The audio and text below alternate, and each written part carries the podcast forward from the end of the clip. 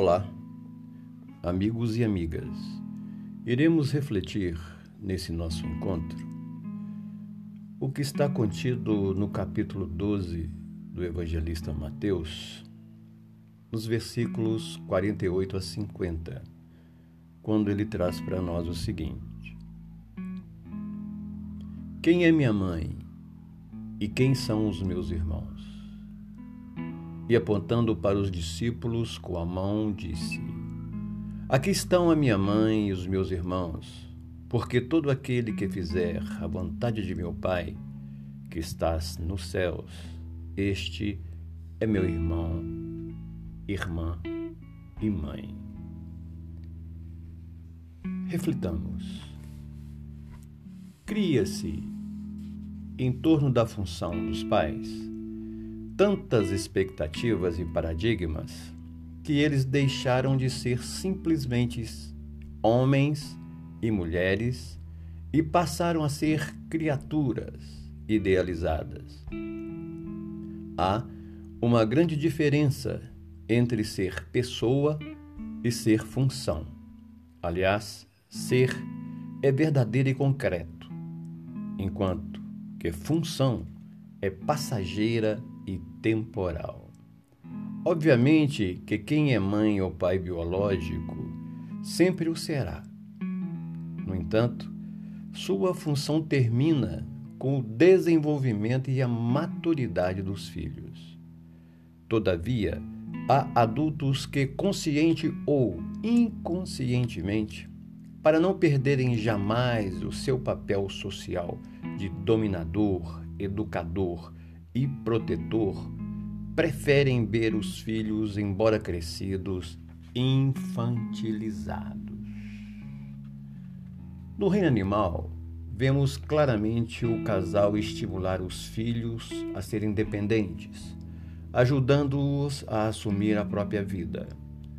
As aves marinhas que fazem ninhos em altíssimos rochedos, quando percebem que suas crias estão aptas a voar, empurram-nas com o bico, lançando-as das alturas, sem a preocupação de que vão voar ou não, pois confiam nos instintos criados pela natureza. Não nos esqueçamos de que também somos natureza, porquanto temos forças instintivas que não podemos subestimar. Há técnicas impulsivas e automáticas em todos os seres humanos, utilizadas inconscientemente pelas crianças para se libertarem do domínio dos adultos. Técnicas essas que as levam à humanização dos pais. Consistem em relembrar e transformar crenças incontidas na infância relativa aos atributos supostamente divinos ou a idolatria dos pais. De repente, os adultos começam a ser vistos não mais como deuses, e sim como criaturas comuns. Deixam de ser perfeitos e puros e passam a ser observados em suas fraquezas, erros, injustiça, sexualidade, desacertos e outras tantas características humanas.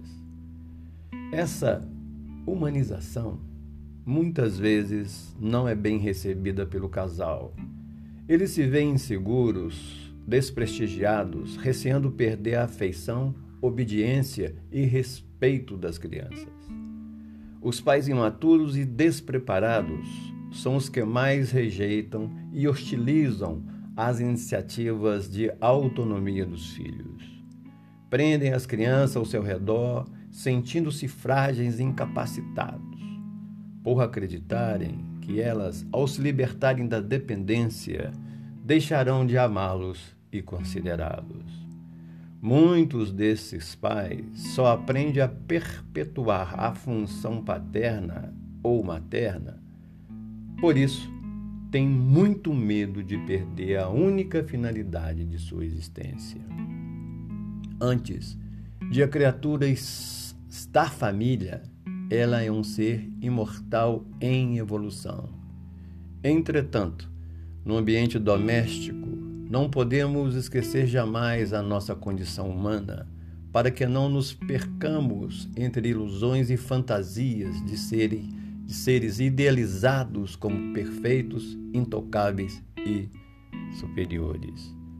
Ser qualifica-se como possuir presença e existência real. Estar, ao contrário, entende-se como encontrar-se provisoriamente em determinada situação, lugar e momento. Em vista disso, podemos compreender perfeitamente o significado das palavras de Jesus Cristo. Porque aquele que fizer a vontade de meu Pai, que estás nos céus, esse é meu irmão, irmã e mãe.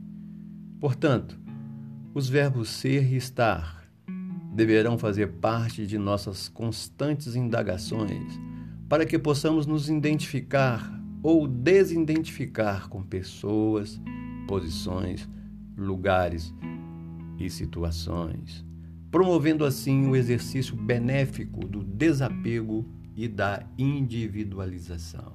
Que possamos meditar.